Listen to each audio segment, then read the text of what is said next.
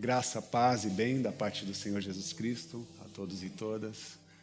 Mais um momento, um, dia especial de encontro para nós. Você que está em casa, seja bem-vindo. Que você possa celebrar o Senhor juntamente conosco e que as suas atividades também aconteçam. Compartilhe o link dessa mensagem com seus amigos e familiares. Curta, se inscreva no canal. Essa é uma forma também de fazer com que outras pessoas também se conectem com esse movimento, com esse momento espiritual que nós temos, com essa celebração. É muito bom receber informação de pessoas tão distantes que têm sido tocadas pelas mensagens e por essa reunião, né? Então, a sua participação é importante, né? E é muito louco assim, porque a gente vai ter que trabalhar com algoritmo, né? Tem que pedir para se inscrever, tem que mandar para as pessoas, tem que curtir também, porque cada movimento que você faz, outras pessoas também acabam recebendo também esse link, essa mensagem. Então é uma forma também de, de partilha. É você evangelista virtual. Mas muito bom por isso, graças a Deus por, por essa oportunidade que temos, pelo, pela técnica, né? e vamos juntos. Eu queria convidá-los a abrir a Bíblia no Evangelho de João, no capítulo 11, e desejei falar um pouco sobre é, impedimentos. Por isso lembrei dessa história e comecei a pensar um pouco a respeito dela. A ideia de remover pedras. Remover pedras e especialmente do nosso coração. Quero falar um pouco sobre isso. João, capítulo 11. Nós vamos ler a partir do verso 29. Eu vou só ler um trecho, porque é, um, é uma história muito conhecida por nós e eu vou é, tentar fazer um pouco de. É, fazer uma explanação sobre o texto em vários momentos. Então, nós vamos ler aqui do 29 ao 35, um trecho do, de um momento em que é, um amigo de Jesus estava muito enfermo, estava doente, esse amigo chamado Lázaro. E Jesus estava em viagem, estava em peregrinação, estava longe. Não muito longe, mas não pôde estar nos últimos momentos de sofrimento daquele moço. Isso gerou diversos sentimentos, diversas situações no coração daquelas pessoas que estavam ali cuidando de Lázaro. Mas aquela doença aguda o leva a óbito, ele morre. E Jesus não faz parte desse último momento. Jesus é, sabe da notícia e volta àquela comunidade para é, para o momento de sepultamento. Nesse trecho especificamente, o sepultamento já aconteceu e Jesus não chegou. Lázaro morreu, o corpo já foi sepultado, as pessoas estavam enlutadas e diante daquele luto, de choro, tristeza, sofrimento, dor da perda de um amigo, ouve-se a notícia que Jesus estava próximo. Marta vai ao encontro de Jesus, fala com ele. Depois ela volta para casa, se encontra com Maria, dá um cochicho nos ouvidos dela, dizendo: que nós vamos ler agora. João 11, 29. Marta fala no ouvido de Maria. Assim que ouviu isso, ela deu um salto e correu até ele. Jesus ainda não havia entrado na cidade e continuava no lugar em que Marta o havia encontrado. Quando os judeus, amigos dela, viram Maria passar correndo, foram atrás dela, pensando que ela ia ao túmulo para chorar. Mas Maria foi até onde Jesus estava e caiu aos seus pés, dizendo: Se o Senhor estivesse aqui, o meu irmão, meu irmão não teria morrido. Quando Jesus a viu chorando e os judeus chorando com ela, sentiu uma grande indignação e compaixão e perguntou: Onde vocês o puseram? Senhor, vem e vê, disseram. Naquele momento, Jesus chorou. Pai querido e amado, nós te louvamos por tudo que fizeste aqui nessa manhã. Obrigado pelas canções, obrigado pelos encontros, pelos abraços. Obrigado pela oportunidade de estarmos aqui reunidos como igreja, como família. Obrigado pela oportunidade de poder cantar a Ti. Mas queremos também ouvir a Sua voz. Fala conosco através dessa mensagem, que não sejamos nós, mas o próprio Espírito agindo em nós e através de nós, nos ajudando, nos orientando, nos capacitando a ouvir a Sua voz e fazer com que essa compreensão seja ativa ao nosso cotidiano.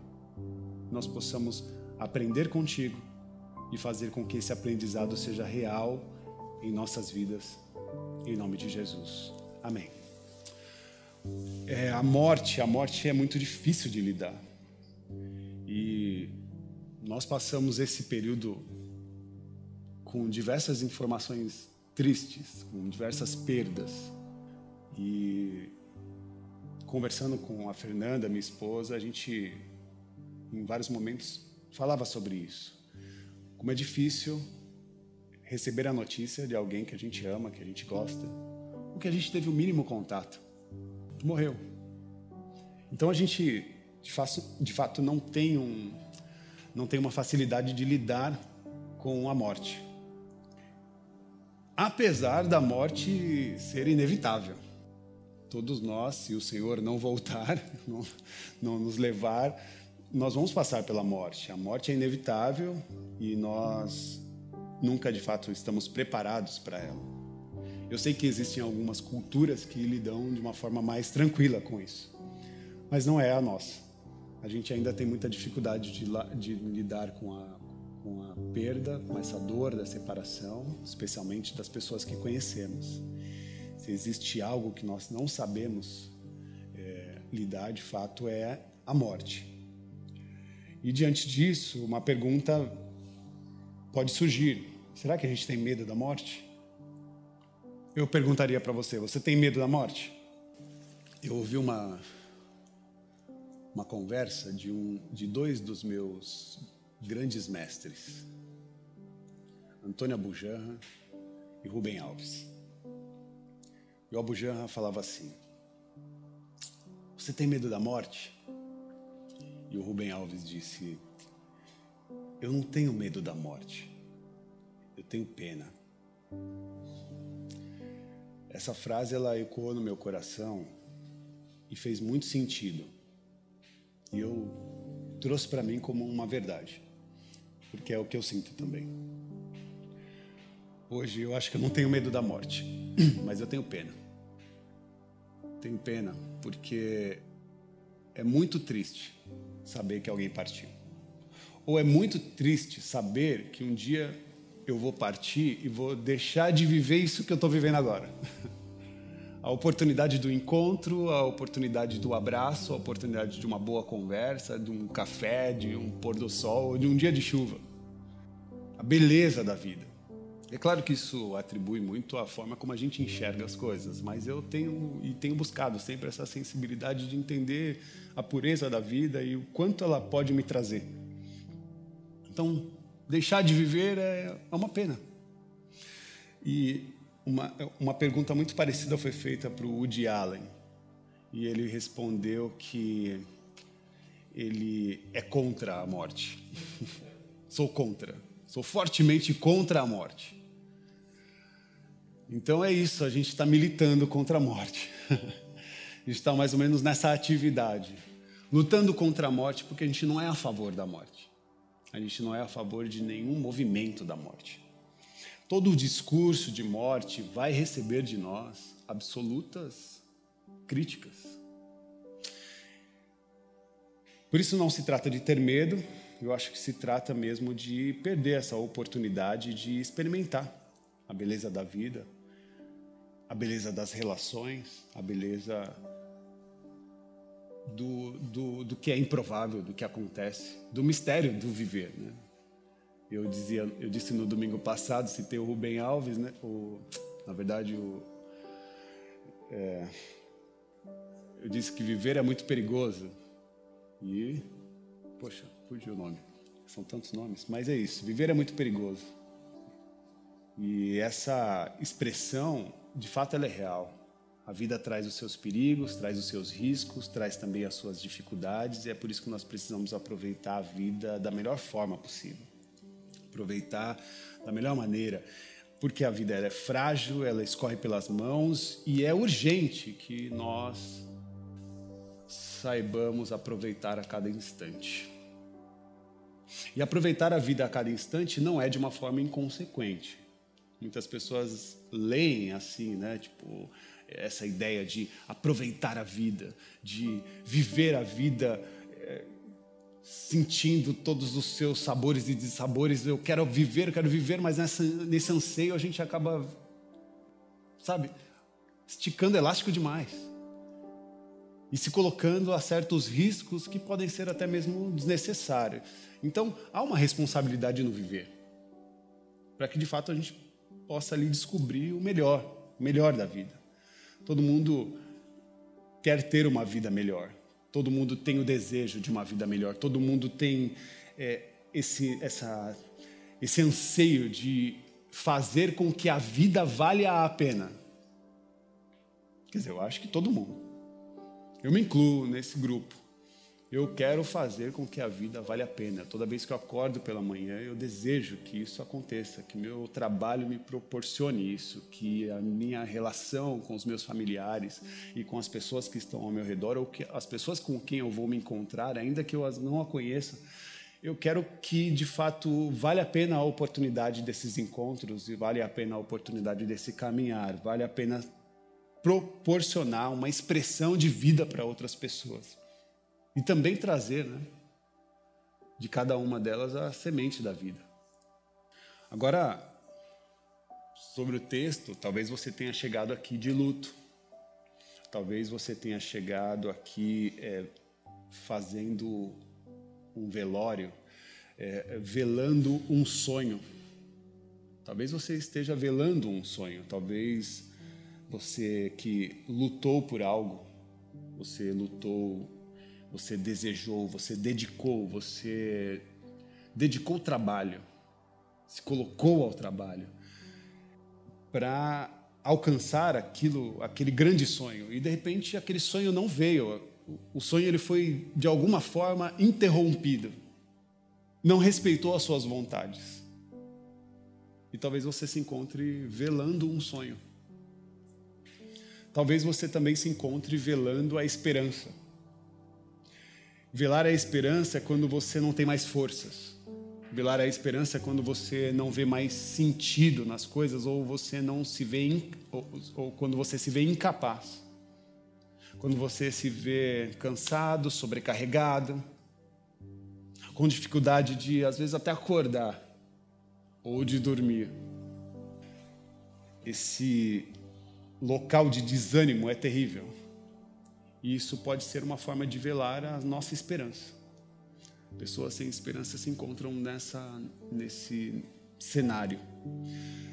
Talvez você também possa estar velando a alegria.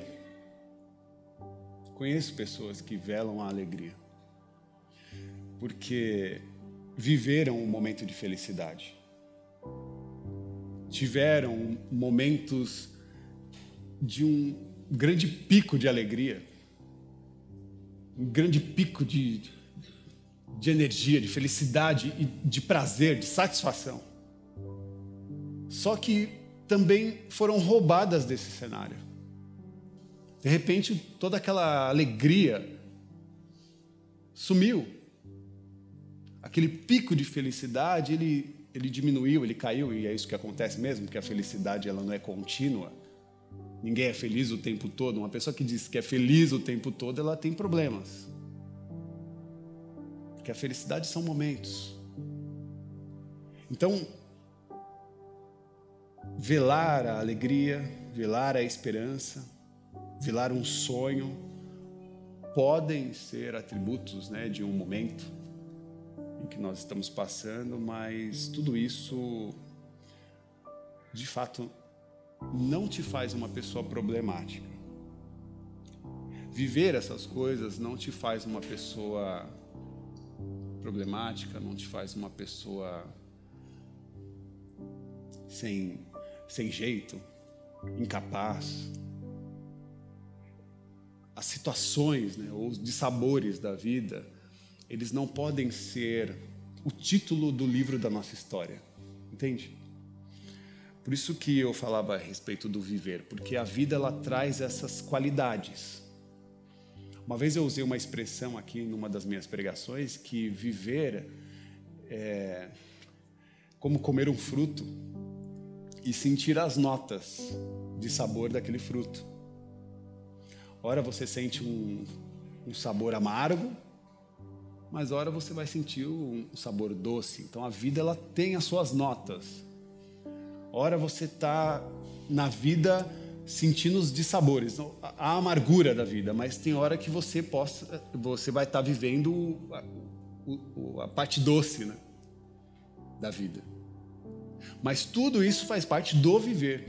Então, viver é experimentar o amargor é e experimentar também o doce. Né? Eclesiastes 3, que diz né, que há tempo para todas as coisas. Há tempo, há um tempo certo para tudo.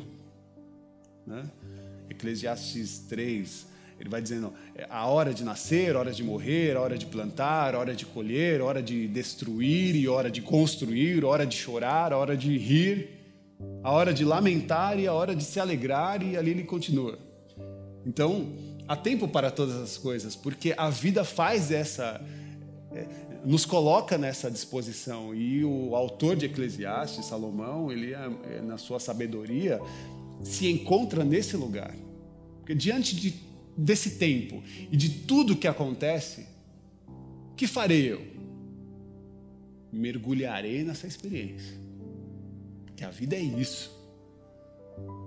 Então, se há tempo para todas as coisas, eu penso que se você está experimentando notas amargas, tempos difíceis, se você está experimentando um tempo de morte, há de haver um tempo de vida e de ressurreição para cada um de nós.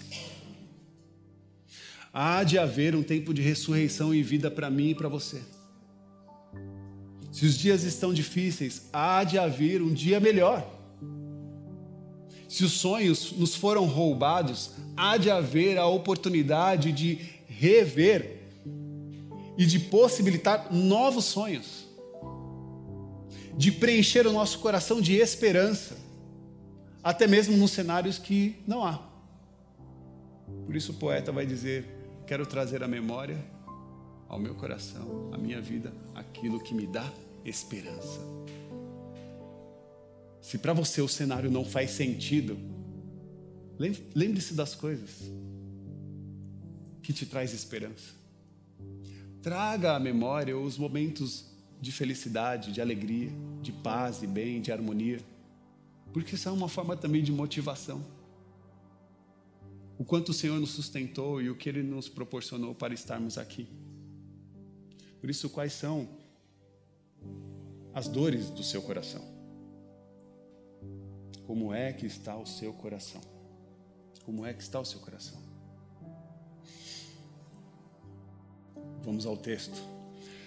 Bom, aqui eu, é, nesse cenário nós temos dois, três personagens, né? Jesus, Marta e Maria. E aí tem todo um, um grupo de pessoas em volta porque era um momento ali de, de luto e, e muitos familiares estavam ali para fazer o sepultamento de, da, daquele amigo Lázaro. Mas eu queria me ater a esses três personagens, que é Marta, Maria e Jesus. E especialmente essas duas personagens, Marta e Maria, trazem uma expressão muito idênticas diante de Jesus. Então nós temos duas personagens, uma frase e Jesus. Marta, sabendo que Jesus estava próximo, correu ao encontro de Jesus. E em João, no capítulo 11, no verso 21 e 22, Marta, quando chega ao encontro de Jesus, ela diz assim: Se o Senhor estivesse aqui, meu irmão não teria morrido. Vou repetir. Se o Senhor estivesse aqui, o meu irmão não teria morrido. Mesmo agora, sei que tudo que o Senhor pedir a Deus será, será concedido. Até aí. Marta, quando chega diante de Jesus, ela faz uma expressão até meio que intimidadora, dizendo para Jesus: Olha, se você tivesse aqui, meu irmão não teria morrido. Então, como você tem a conexão aí com o Pai, faz alguma coisa. Porque eu sei que tudo que o Senhor pede a Deus é concedido. Então, pede alguma coisa para o Pai.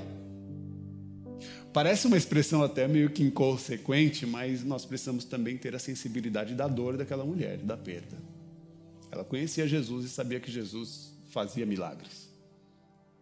Ela tinha visto com seus olhos um milagre extraordinário da vida acontecendo. Então, o que seria mais uma cura para Jesus? Mas por que Jesus não estava lá? Por que Jesus não chegou no tempo certo, na hora certa? Porque se ele estivesse lá, ele certamente seria curado. Ele não passaria para a morte, ele teria mais um tempo de oportunidade de vida. Então é legítimo chegar a Jesus, como Marta chegou, e dizer: se o Senhor estivesse aqui, o meu irmão não teria morrido. Mas agora, se sei que tudo que o Senhor pede a Deus é concedido. Jesus fala: calma, ele, ele vai viver. E ela fala: Não, eu sei que ele vai viver no dia do, do, do, do no, no, no, dia final. Ele vai reviver de fato. Mas eu estou falando do agora. E Jesus também estava, mas ela ainda não estava discernindo aquilo. Essa angústia, esse desejo de clamor diante de Deus, de dizer para Ele: faça alguma coisa. Eu acho que todos nós já passamos por momentos assim. Há momentos que a gente chega diante de Deus e tem vontade de pegar no colarinho e falar: faça alguma coisa, Deus. Eu não aguento mais, eu não suporto essa dor. Mas aí nós temos a segunda personagem, que é Maria. Marta, quando tem esse encontro com Jesus, volta para casa. E quando ela vai até o local onde Maria estava, ela cochicha no ouvido, dizendo: Olha, Jesus está aí à porta da cidade. Quando Marta ouve essa informação, ela salta. E ela vai correndo de encontro a Jesus, como nós lemos. As pessoas, os judeus que estavam ali, olharam a Marta, Maria correr e eles acharam que Maria ia para o sepulcro chorar. Mas ela não, ela foi ao encontro de Jesus, que ainda não estava dentro da cidade, estava chegando, estava à porta da cidade. E quando ela chega diante de Jesus, João capítulo 11, versículo 32, Maria foi até onde Jesus estava e se prostrou, caiu aos seus pés. Maria, diante de Jesus, se prostrou, caiu aos pés de Jesus e disse: Se o Senhor estivesse aqui, meu irmão não teria morrido. Alguém lembra dessa frase? se o Senhor estivesse aqui, meu irmão não teria morrido. Duas, uma expressão e dois comportamentos. O primeiro comportamento de uma mulher que vai de encontro de Jesus e falava: Olha, se, se o Senhor estivesse aqui, meu irmão não teria morrido. E Maria, que quando chega diante de Jesus, fala: Ah, Senhor, prostrado aos seus pés, disse: Se o Senhor tivesse aqui, meu irmão não teria morrido. Isso ensina muito a gente, né? A aprender, às vezes, até o jeito de falar. Fernanda que diz que você pode falar qualquer coisa desde que você saiba falar. Saiba o jeito de falar. Às vezes nós temos a dura tarefa, e eu, eu, especialmente a pastoral me coloca muito nesse cenário, que é ter a dura tarefa de falar o que deve ser falado, dizer o que deve ser dito. E é difícil. É difícil. Ter que falar o que tem que falar e às vezes você, poxa, como falar? Sem ofender, sem machucar, sem ferir. Sem a pessoa ficar chateada com você, sem a pessoa ficar decepcionada com você. Poxa, eu tenho que falar algo, eu tenho que levar algo de Deus. Às vezes o papel do profeta é muito desconfortante, porque você leva uma mensagem e às vezes aquela mensagem não é bem recebida. Então é difícil. E aqui nós temos também essas duas expressões para a gente pensar a respeito como a gente fala. Mas isso é para a gente pensar aqui, sei lá, filosoficamente, né, socialmente, como a gente vai é, desenvolver as nossas conversas com os nossos pares. O interessante é que Jesus nem pensa a respeito disso, ele não considera, ele, ele não, na verdade, ele não condena a postura nem de Marta e nem de Maria. Né? Quem está fazendo análise aqui da forma de comportamento de cada uma delas sou eu, a gente. Então, assim, ele não está condenando Marta e Maria. Pelo contrário, a atitude de Jesus é chorar porque ele foi para chorar. No momento da dor, pode aparecer diversas pessoas com comportamento de Marta, querendo é, dar uma justificativa para o problema, dar uma justificativa ou tentar trazer uma solução para o caos. Porque é o que mais acontece. Por exemplo, nós passamos por um período de caos. Havia a ciência, trazendo o seu parecer e a forma como nós deveríamos se comportar diante esse esse mal eminente. Mas havia um monte de gente, um monte de gente com um posicionamento meio que nem como Marta, querendo trazer justificativa para o problema. E justificativas absurdas. Justificativas que não eram compatíveis ou pseudo soluções, causando engano dificuldade de esclarecimento da verdadeira verdade. Então, Jesus, quando chega naquele local, ele vai com o coração em Romanos 12. Ele foi para chorar com os que choram. Ele foi para chorar com, que aqueles, com aqueles que estavam tristes, machucados, estavam sofrendo aquele luto. Era um momento de luta, era um momento de dor, mas era um momento no movimento de Jesus, um movimento também de empatia, de sentir a dor do outro, porque não é possível acolher a dor sem chorar junto. Não é possível acolher a dor de alguém sem a gente sofrer junto. Não dá para ser misericordioso sem as cordas do nosso coração tocar as cordas do próximo, do coração do próximo. Ai, Rafa, mas ninguém me acolhe. Ninguém sabe o que eu sofri, ninguém sabe da minha dor. É, ninguém sabe porque também você nem se abre, você não abre o seu coração também para falar. Você não abre o seu coração, você usa certas maquiagens e artifícios, pedras, para se isolar na sua dor, no seu sofrimento ou se está passando por um tempo difícil, por certos desequilíbrios, seja na sua vida, no seu trabalho, no seu relacionamento, essas informações difíceis, esses momentos difíceis, eles precisam é, de uma certa busca de ajuda. Maquiar problemas é extremamente prejudicial. Porque ele pode, ele pode durar uma semana, ele pode durar meses, anos. Só que uma hora essa conta vai chegar. Pode ser tarde. Tarde não no sentido de não ter uma solução, mas pode ser tarde no sentido de fazer tripas corações para tentar resolver esse grande problema que poderia ter recebido uma interferência num determinado momento e curas, né? pequenas ações transformadoras poderiam acontecer. Mas o tempo passou, os anos passaram e agora, como eu disse, né? tripas corações para tentar resolver esse grande problema. Por isso, se permita, se permita pedir ajuda, se permita a, a atribuir a experiência, como nós estamos tendo aqui, essa experiência de comunidade. Se permita ser igreja, se permita estar presente, se permita estar é, no ambiente da relação. E se permita também a viver um relacionamento num lugar seguro. Por isso, insistentemente, eu convido todos e todas a estarem aqui, nesse lugar que nós definimos como um ambiente em que nós desenvolvemos a nossa espiritualidade, no cuidado um para com o outro, no abraço, não no, no abraço é, descompromissado, mas um abraço compromissado com a vida do outro.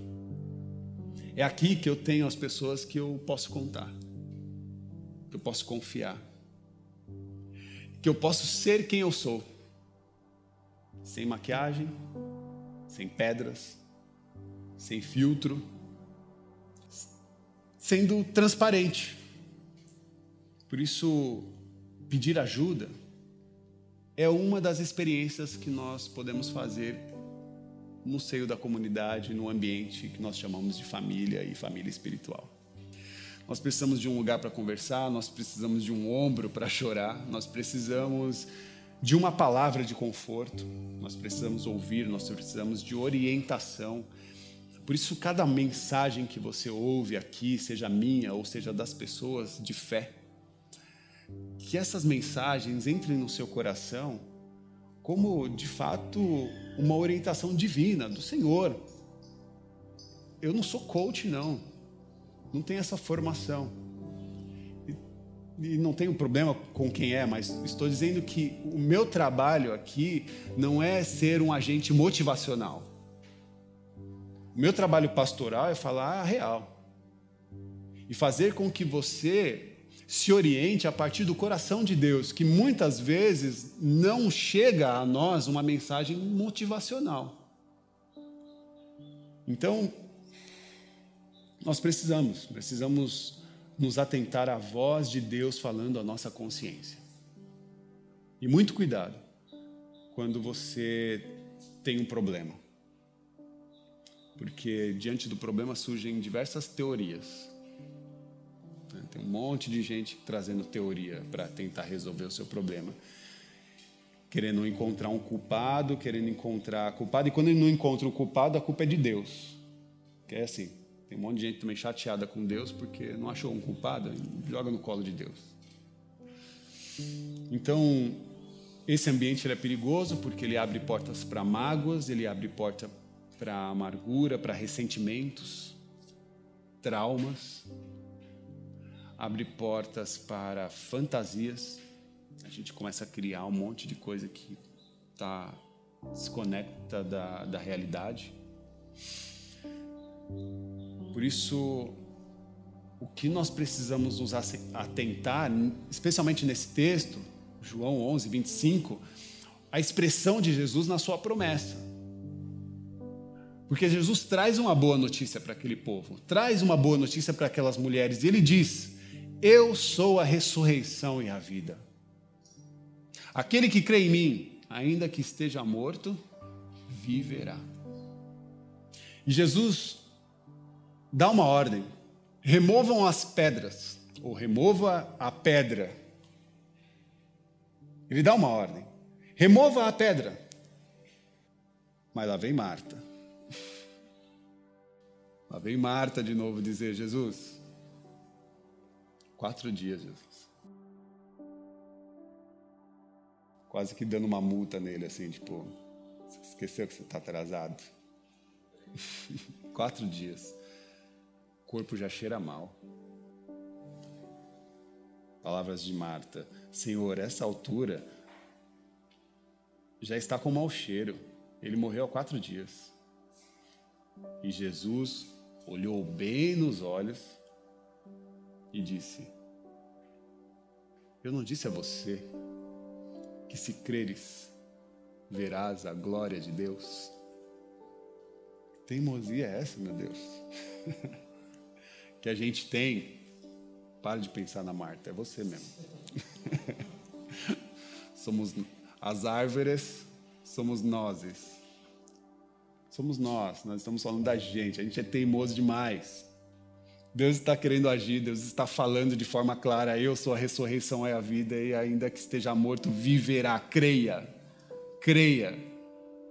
Ah, Jesus, mas já morreu, já não vejo mais possibilidade, já não vejo mais jeito para essa situação ser resolvida. Mas espera aí, eu não falei para você que basta crer? Porque se você crer, você vai ver a glória de Deus.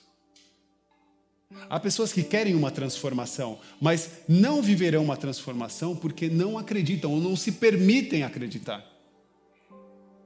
Ah, eu não vejo mais possibilidade de mudança. Sim, porque o que a, a nossa visão é limitada. E é natural que você não veja. Por isso nós precisamos dessa sensibilidade de enxergar com os olhos de Deus. Creia. Porque se nós de fato cremos, nós veremos a glória de Deus se manifestando em nós e através de nós. Agora, o que será que fez com que nós ficássemos tão cegos dessa maneira? Cegos no sentido o que impede a nossa visão. Talvez o que impeça é uma grande pedra.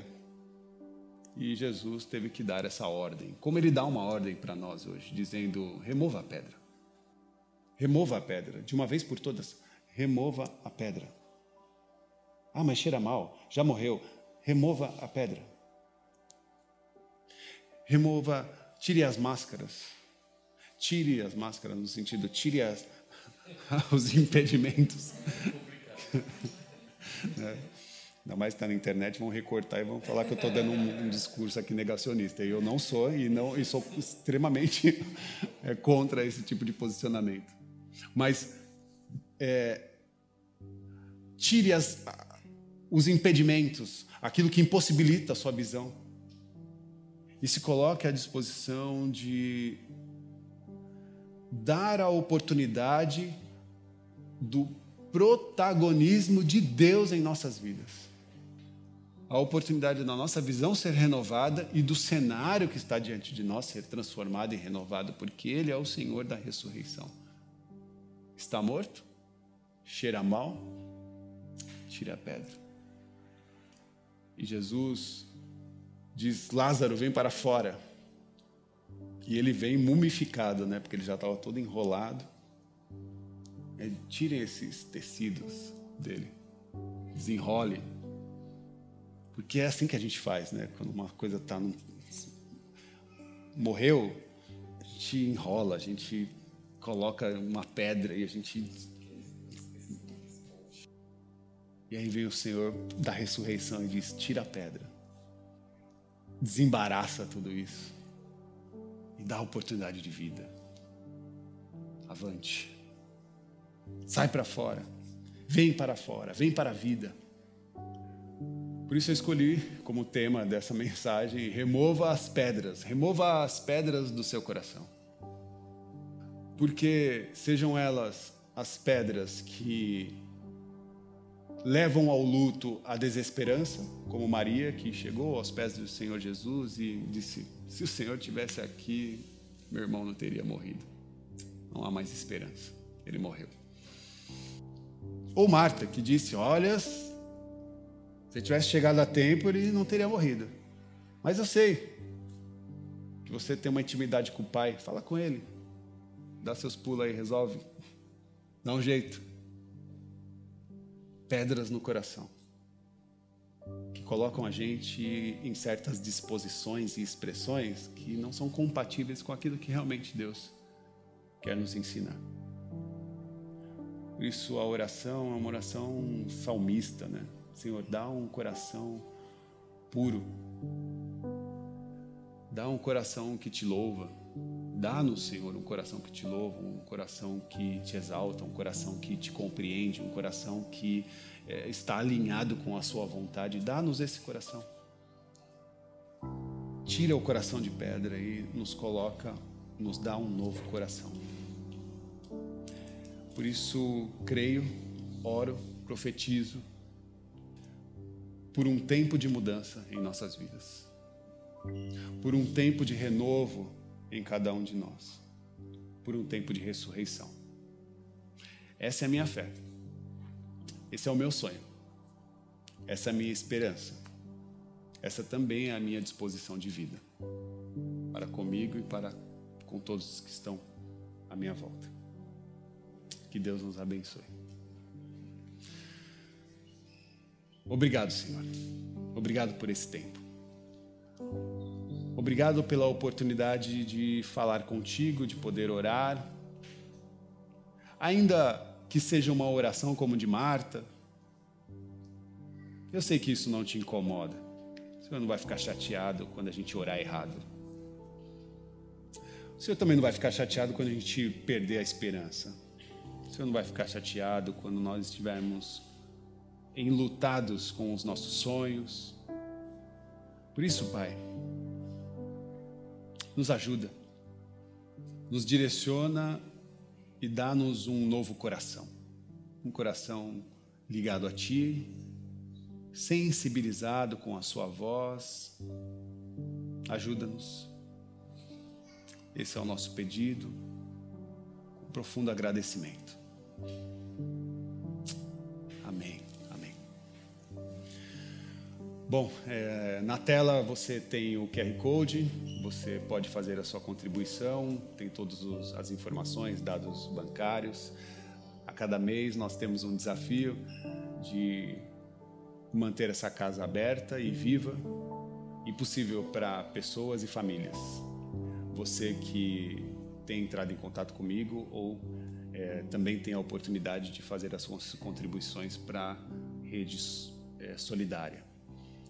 Nós estamos juntando cestas básicas e também produtos de limpeza pessoal para ajudar pessoas. Então, que você esteja com esse coração aberto para se dispor a patrocinar essa causa.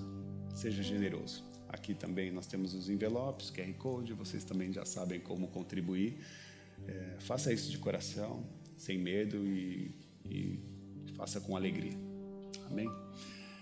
Que Deus nos abençoe, que vocês todos tenham uma ótima semana. Que o amor de Deus, que a graça do Senhor Jesus Cristo, que a manifestação do Consolador e o Espírito Santo esteja sobre a vida todos e todas. Abençoa-nos, Pai. Nos enche de vida, renova as nossas esperanças. Nos dá, Senhor, uma nova oportunidade de sonhar. Que seja feita em nossas vidas a Sua santa e plena vontade. Obrigado, Pai. Que a nossa semana seja uma semana especial, maravilhosa, a partir daquilo que o Senhor nos orientar. Nós ali faremos. Que Deus nos abençoe. Amém. Amém.